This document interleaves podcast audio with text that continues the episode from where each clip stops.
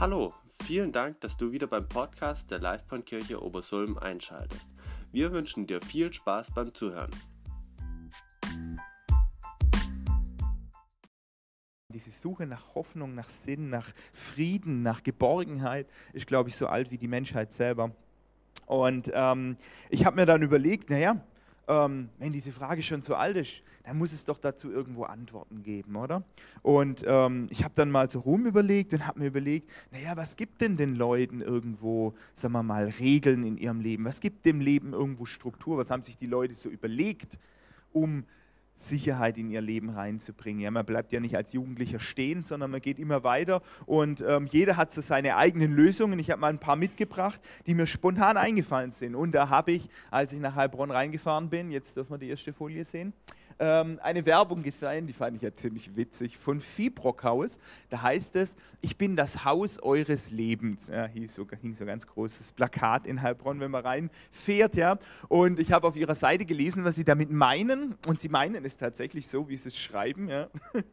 äh, da heißt es, also aus Sicht des Hauses, denn ich lasse euch jeden Tag neu ankommen. Ich gebe euch Energie, bin euer Ruhepol und Wohlfühlort. Ich kann so viel mehr sein und bin immer für euch da. Fand ich ziemlich cool, was die alles in ein Haus rein interpretieren. Ja? Nichtsdestotrotz, so sein Häusle haben, ja, das ist so für den Schwaben ja so ein, ja, schon irgendwo auch ein Gefühl von Sicherheit, ja, sein Eigenheim abbezahlen und sowas. Das ist doch was, was man irgendwo auch Sinn gibt im Leben. Oder zumindest hat man das schon häufiger ge gehört. Ja?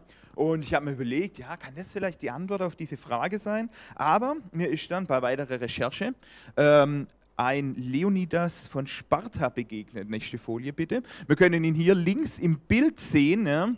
Und ähm, als er aufgewacht ist, heute Morgen, so völlig armlos, musste er feststellen, dass sein Haus des Lebens gar nicht mehr so viel übrig geblieben ist, was ihm groß ähm, hier helfen könnte in seinem Alltag.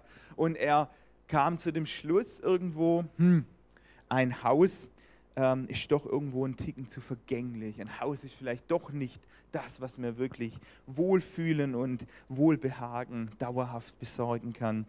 Er hat sich deshalb überlegt, nächste Folie, ja. Eigentlich ist es doch zumindest aber wichtig, dass man, auch wenn man keine Arme hat, man wenigstens nicht arm dran ist, ja.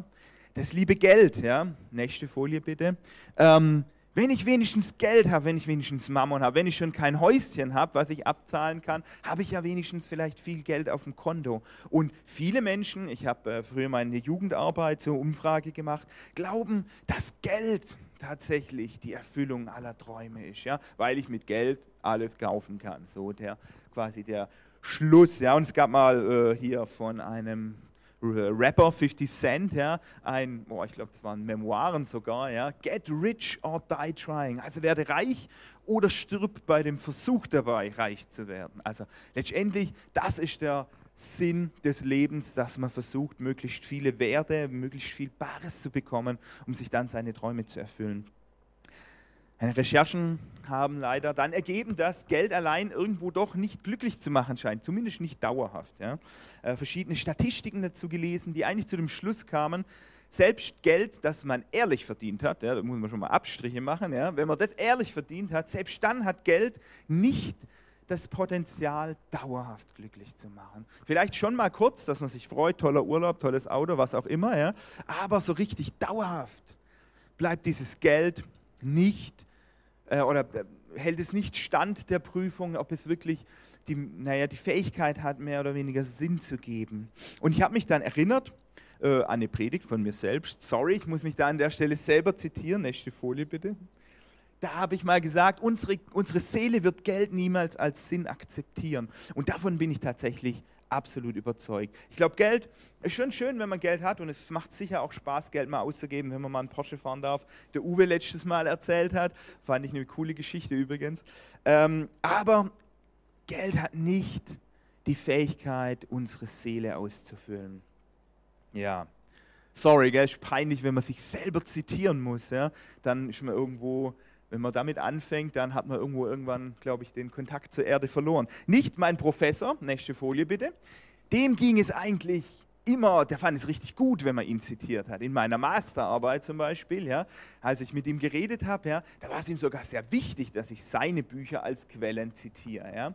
Und ähm, es hat mich dann zu dem Punkt gebracht, ja, manche Leute haben doch tatsächlich so als Sinn, so der Schaffer, ja, ich mache es, ja, ich, auf mich kann ich mich verlassen. Wenn alle anderen davonrennen oder wenn alle anderen versagen, ich bin derjenige, der es hinbekommt. Ja, so dieser typische, wenn du willst, dass es richtig gemacht wird, dann mach es selbst. Also so der typische Ego-Typ, ja, der sagt, ja, mein Leben hat deshalb Sinn, weil ich gut bin, ja, oder weil, weil ich irgendwo das Leben im Griff habe und vielleicht, weil ich sogar anderen helfen kann, muss, was auch immer was, ja. Also so, der in sich selbst irgendwie den Sinn gefunden hat. Und ähm, ja, als ich über mich selber nachgedacht habe, ja, kam leider schnell die Ernüchterung, was, wenn deine Fähigkeiten irgendwann nicht mehr gebraucht werden? Was, wenn das, was du gut kannst, womöglich irgendwann völlig irrelevant geworden ist? Ja? Ähm, was, wenn du eigentlich gar nicht so gut bist, wie du das eigentlich immer gedacht hast? Was, wenn womöglich du mal versagst und zwar so richtig?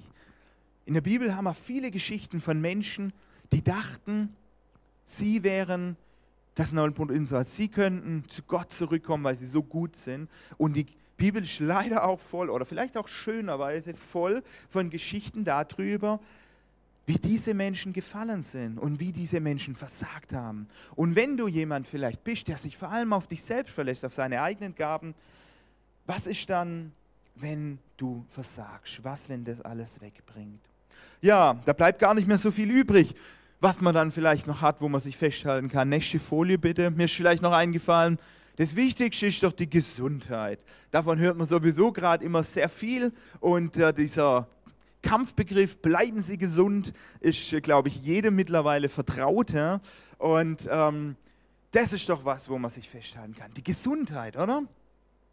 Aber ja, wie es leider so ist. Auch das ist ins Wanken gekommen. Nächste Folie. Ähm, Corona, mittlerweile überall, in aller Munde und du hast es nicht ernst genommen und was passiert? Du hast einen Leberschaden. Bitter. Was, wenn die Gesundheit tatsächlich irgendwann nicht mehr da ist? Wenn du deine Gesundheit verlierst, ja? ist es dann etwas, worauf du dich wirklich noch verlassen kannst, auf das du dein Leben aufbauen kannst? Sorry, ich möchte natürlich jetzt hier keinen platten Witz machen. Ja? Natürlich ist es gut, wenn du ein Haus hast und du darfst dich auch daran freuen, wenn du ein Haus hast, wenn du ein schönes Haus hast zumindest.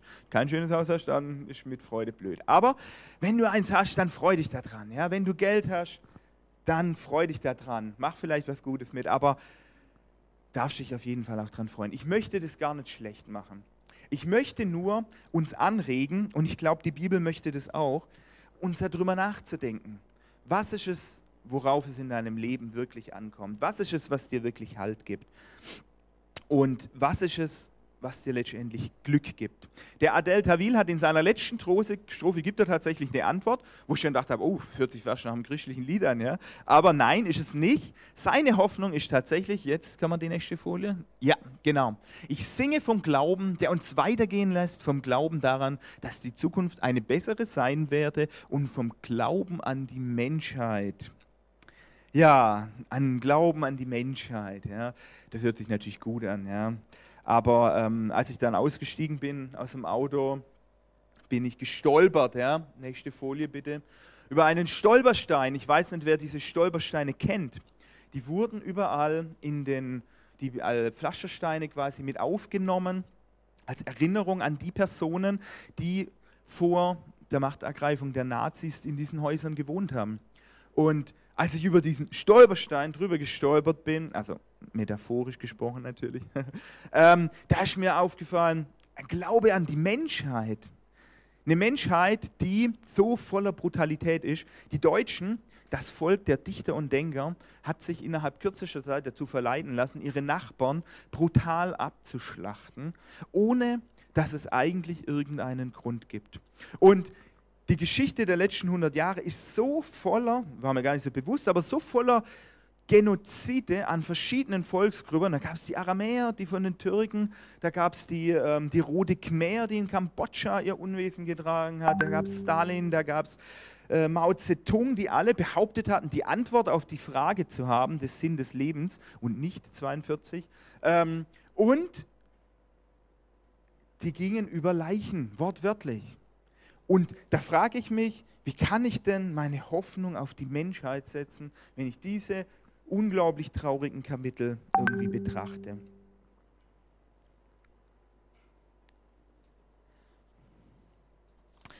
Ja, Stolperstein. Ich habe es gerade schon angesprochen. Nicht dieser Stolperstein, nächste Folie bitte, sondern eine andere Art von Stolperstein ist, glaube ich, die Bibel. Und ich habe dort mal nachgesucht, ja, nachdem ich quasi hier etwas enttäuscht war von den Antworten, habe ich gesucht und habe gefunden im Prediger 1, das möchte ich mal vorlesen. Dies sind die Worte des Lehrers, des Sohnes des König Davids, der in Jerusalem herrschte. Es ist alles sinnlos und bedeutungslos, sagt der Lehrer. Unnütz und bedeutungslos. Ja, es ist alles völlig sinnlos. Was hat ein Mensch davon, wenn er sich sein Leben lang müht und plagt? Generationen kommen und gehen, doch die Erde ändert sich durch die Zeit nicht.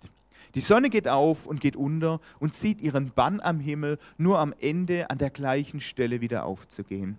Und er kommt dann auf der nächsten Folie letztendlich immer wieder zu dem Schluss, also der ganze Prediger ist in diesem Stil geschrieben. Ich sah an, alles tun, das unter der Sonne geschieht, und siehe, es war alles eitel und ein Haschen nach Wind. Also der Prediger, dieses Buch ist ein unglaublich ermutigendes Buch, wenn er das mal durchliest. Ja. Ist in diesem Stil geschrieben die ganze Zeit. Ja. Und ähm, letztendlich kommt der Prediger krass das so die verschiedenen Bereiche des Lebens an. Ihr könnt also den ersten Teil der Predigt dort nochmal nachlesen, mehr oder weniger. Und er kommt immer zu dem Schluss, alles ist letztendlich sinnlos. Alles ist ein Haschen nach Wind. Soweit ich weiß, war Goethes Lieblingsbuch, glaube ich, ähm, der Prediger. Ja, also depressiven Ticken. Ja. Und ich habe dann überlegt, als ich das so gelesen habe, ich dachte, das ist ja unverschämt. Wie kann denn in der Bibel sowas drinstehen, sowas Hoffnungsloses? Ja? Die Bibel ist doch ein Buch der Hoffnung eigentlich, oder? Und ich war überrascht. Ja. Aber als ich so drüber nachgedacht habe, da kam mir wieder dieser Gedanke, ja, es ist doch schön, dass die Bibel so unglaublich ehrlich ist. Die Bibel ist ein Buch geschrieben von echten Menschen. Von Menschen, die gelebt haben, die leben, die mitten im Leben stehen, die die gleichen Probleme haben wie ich heute auch noch, ja, die sich die gleichen Fragen stellen wie ich heute auch noch und die manchmal, jetzt bei diesem Prediger, irgendwo auch gar keine, erstmal gar keine Antwort zu geben scheinen. Aber die Bibel ist da ehrlich, ja, es sind wirklich echte Menschen. Und ich glaube auch, dass diese Texte, wenn wir sie lesen, mich rüttelt es manchmal so richtig durch. Ja? Dass ich denke, äh, was ist denn meine Antwort nach Sinn? Ja? Was ist denn meine Antwort nach Hoffnung? Ja?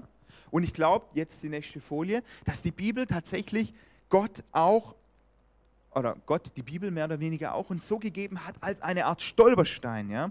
Dass wenn wir sie lesen, dass wir dann manchmal so richtig ja, ins Stolpern kommen, nachdenken, rausgerissen werden aus unserem Alltag und nachdenken, was sind denn eigentlich meine Antworten? Was ist denn eigentlich mein Lebensinhalt?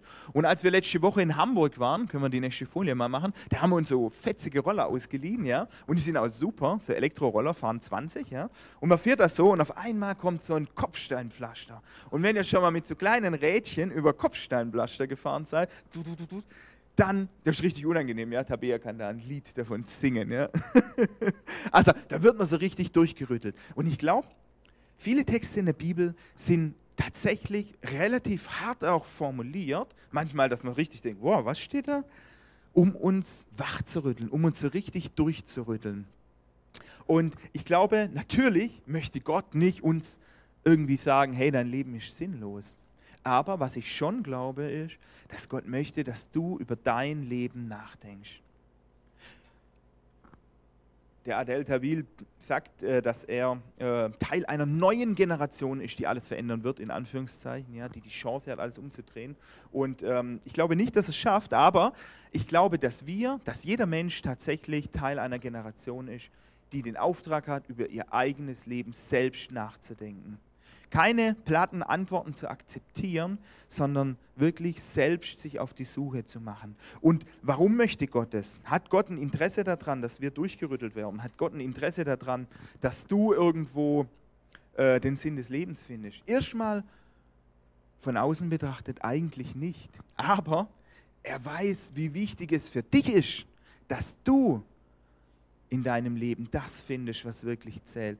Weil er weiß, er hat dich geschaffen und er weiß, was du wirklich brauchst. Nämlich, du brauchst diesen einen, der dir wirklich Sicherheit geben kann. Und in diese Situation, oder wir möchten jetzt in eine Situation einsteigen aus dem Johannesevangelium, da hat Jesus viel gepredigt, die Leute haben zugehört und ähm, sie haben ihn nicht so richtig verstanden. Und wir möchten uns jetzt das mal anschauen, was da so passiert ist.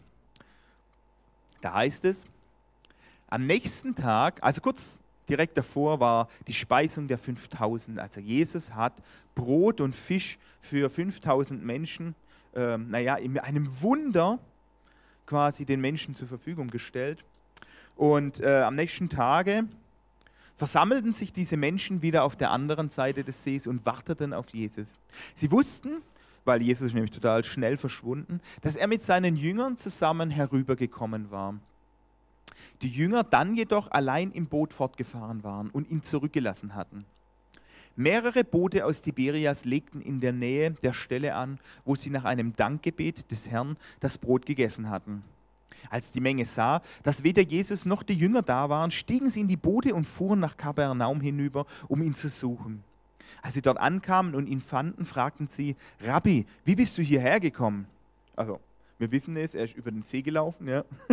Aber unwichtig, Jesus erwähnt es gar nicht. Nächste Folie bitte. Jesus erwiderte, ich sage euch, ihr wollt bei mir sein, weil ich euch satt gemacht habe und nicht, nicht weil ihr das Wunder gesehen habt. Ihr solltet euch um vergängliche Dinge wie Nahrung und nicht, nicht solche Sorgen machen. Sucht stattdessen, was euch in das ewige Leben führt, das der Menschensohn euch schenken kann. Denn dazu hat Gott, der Vater, ihn gesandt. Sie erwiderten, was sollen wir denn nach dem Willen Gottes tun? Jesus erklärte, dies ist der Wille Gottes, dass ihr an den glaubt, der ihn, den er gesandt hat. Sie entgegneten, wen willst du, dass, wenn du willst, dass wir an dich glauben, dann zeige uns ein Wunder. Was wirst du für uns tun? Nächste Folie. Immerhin haben unsere Vorfahren auf ihrer Wüstenwanderung Manna gegessen. In der Schrift heißt es, Mose gab ihnen Brot vom Himmel zu essen. Jesus sagte, ich versichere euch, nicht Mose hat euch das Brot vom Himmel gegeben, sondern mein Vater gibt euch das wahre Brot vom Himmel. Das Brot, das Gott gibt, ist der, der vom Himmel herabkommt und der Welt das Leben gibt. Herr, sagten sie, gib uns dieses Brot an jedem Tag unseres Lebens. Jesus erwiderte, ich bin das Brot des Lebens. Wer zu mir kommt, wird nie wieder hungern. Wer an mich glaubt, wird nie wieder Durst haben. Ja, was ist da passiert? Die Leute kommen zu Jesus und äh, sie werden gesättigt und sie sind begeistert. Da ist jemand, der gibt ihnen Brot, ja, also so mal als Synonym für, der gibt uns das, was wir zum Leben irgendwo brauchen, ja. Und davon sind sie so begeistert, dass sie Jesus eigentlich gern zu ihrem König machen würden. Und weil Jesus das erkennt, dass sie gar nicht ihm zugehört haben, sondern nur mitbekommen haben, hey, der gibt uns Brot, deshalb verschwindet er bald, verschwindet er sofort. Witzigerweise lesen wir in der Geschichte auch nicht, was Jesus gepredigt hat, sondern wir lesen nur, dass sie danach Essen bekommen haben. Ja? Also das heißt, die Leute haben überhaupt nicht das gehört, was Jesus eigentlich gesagt hat, sondern sie haben nur auf das Irdische geschaut. Und genau das wirft Jesus ihnen ja auch vor. Ihr macht euch nur Gedanken um dieses Leben. Ja? In eurer Suche nach Sinn, in eurer Suche nach äh, Hoffnung, sucht ihr nur in irdischen Dingen. Und Jesus sagt, geht weg. Er möchte nicht zum König ausgerufen werden aus falschen Motiven. Und er sagt, Leute, ihr habt überhaupt nicht verstanden, was ich euch anbiete. Ich bin nicht gekommen, um euren Hunger zu stillen, der in eurem Bauch ist, ja? sondern ich bin gekommen, um diesen Hunger in eurer Seele zu stillen. Und er allein weiß tatsächlich, was diese Menschen wirklich suchen. Er allein weiß, was sie wirklich brauchen. Sie selber wissen es nicht. Ja? Sie denken, sie würden Frieden finden, sie würden ihre Hoffnung finden, wenn sie jemanden finden, der ihnen genügend zu essen gibt. Ja? Und Jesus stellt ihnen ganz klar dar, von wegen, ihr sucht an der völlig falschen Stelle das Falsche. Ihr sucht, nee, ihr sucht an der richtigen Stelle aber das Falsche. Ich bin gekommen, um euch viel mehr zu geben. Ich bin gekommen, um euch das Brot des Lebens zu geben. Was ist denn dieses Brot des Lebens? Natürlich spricht Jesus in einem Bild, das kapieren sie dann natürlich wieder nicht. Ja? Sie denken, ah, okay, dieses Brot, das müssen wir wirklich essen. Er spricht in einem Bild von sich selbst. Er sagt, dass er selbst das Potenzial hat, die Kraft hat, ihr Leben vollständig umzukrempeln, völlig unabhängig von den Umständen. Sodass es egal ist, ob du ein schönes Haus hast, sodass es egal ist, ob du gesund bist, sodass es egal ist, in Anführungszeichen, wenn du kein Geld hast, weil du etwas Wichtigeres hast, weil du etwas Kostbareres hast. Und Jesus sagt, dass er allein derjenige ist, der genau diese Sehnsucht, diesen Hunger, den wir alle kennen, glaube ich, stillen kann. Und in der Predigt äh, bei YouTube habe ich mal gesehen, einen recht provokanten Satz, den ich aber ziemlich gut fand. Da sagt er, ich hasse Religion, aber ich liebe Jesus.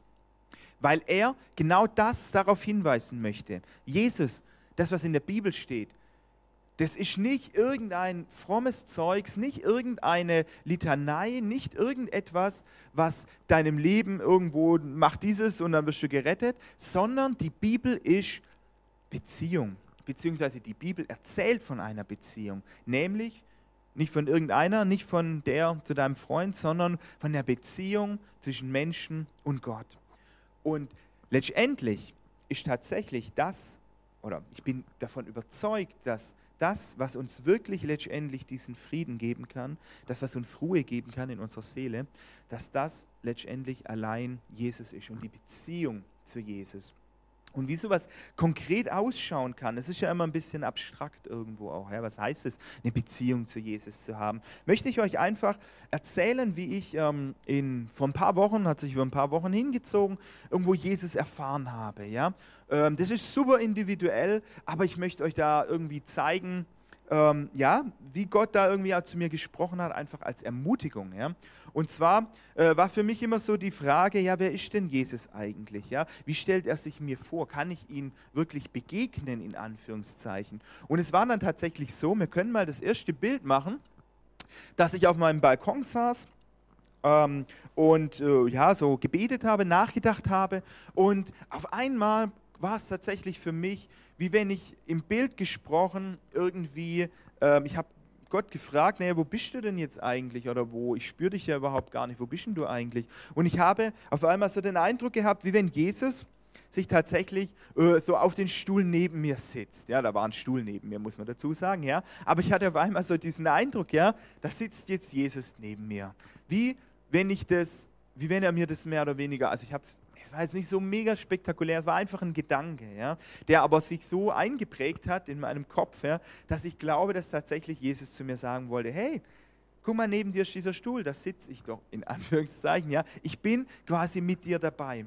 Und es war relativ einprägsam, es hat mich sehr gefreut und es hat mich dann verfolgt die nächsten Wochen. Ich habe immer wieder dann neben mir einen freien Fahrersitz gehabt und es hat mich daran erinnert, ja, Jesus hat zu mir doch gesprochen, er ist bei mir, er sitzt neben mir, egal wo ich da jetzt gerade bin, ja.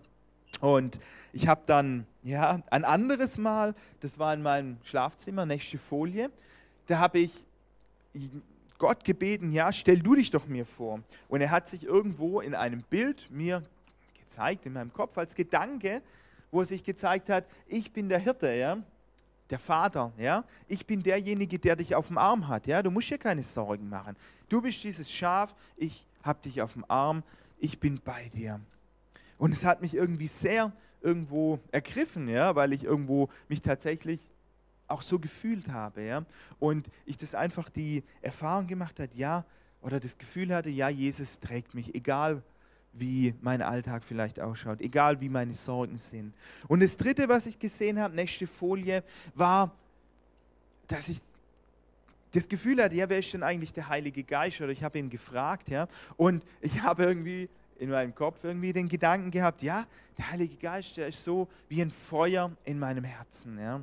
Deshalb auch dieses feurige Herz, ja. Das Gefühl einfach, Jesus wohnt in mir, Jesus wohnt in meinem Leben, der Heilige Geist wohnt in meinem Leben und er ist tatsächlich dieses Feuer, was mich antreibt, was mich begeistert und was mich auch immer wieder auf einer völlig neuen Art und Weise ermutigt. Und es waren drei Erlebnisse, die ich einfach mit euch teilen wollte, ja, weil ich es sehr ermutigend fand. Drei verschiedene Bilder. Jeder, Gott stellt sich dir vielleicht auch ganz anders vor. Ja, so hat er sich irgendwo mir vorgestellt. Und es hat mich einfach sehr ermutigt. Letzte Folie. Überleg dir, ich möchte einfach nochmal zusammenfassen, was haben wir gehört? Überleg dir wirklich, worauf du dein Leben aufbauen willst. Was ist deine Hoffnung? Was ist der, das, was dich antreibt? Und ich glaube, lies in der Bibel und lass dich durchrütteln, lass dich hinterfragen, lass Gott dich hinterfragen. Und dann Gott möchte das Brot deines Lebens sein, übertragenen Sinn. Gott möchte dir begegnen. Diese Beziehung zu ihm ist das, was er dir anbietet, um deinen Alltag, um deine, dein Herz tatsächlich zur Ruhe kommen zu lassen, um deine Seele quasi eine Heimat finden zu lassen. Und deshalb habe ich nochmal diesen Windhund rausgesucht als letztes Symbol, was ich euch irgendwo mitgebracht habe, dem nachzujagen, ja, Gott zu bitten, zeige dich mir, in der Bibel zu lesen und dich hinterfragen zu lassen. Jage dem nach, wie dieser Hund, ja. Lass alles andere hinter dir und lass dich überraschen, wie Gott dir tatsächlich auch begegnen möchte und deine, ja, deine Sehnsucht in deinem Herzen stillen möchte. Amen. Vater, vielen Dank, dass du tatsächlich uns begegnen möchtest. Vielen Dank, dass die Beziehung zu dir ja, einfach deine Antwort auf unsere Hoffnungslosigkeit ist. Ich möchte dir danken, dass du uns liebst. Ich möchte dir danken, dass du dein Wort gegeben hast, in dem wir lesen dürfen und das uns durchrütteln möchte. Ich möchte dich bitten, dass wir mit offenen Augen dein Wort lesen. Ich möchte dich bitten, dass du uns auch zeigst, wo du bist, dass du uns Begegnungen schenkst im Alltag, dass wir erfahren dürfen, dass das, woran wir glauben, wirklich trägt. Und ich möchte dich bitten, dass du uns segnest und uns dieses Feuer ins Herz schenkst, dass du ja in uns entzünden kannst. Amen.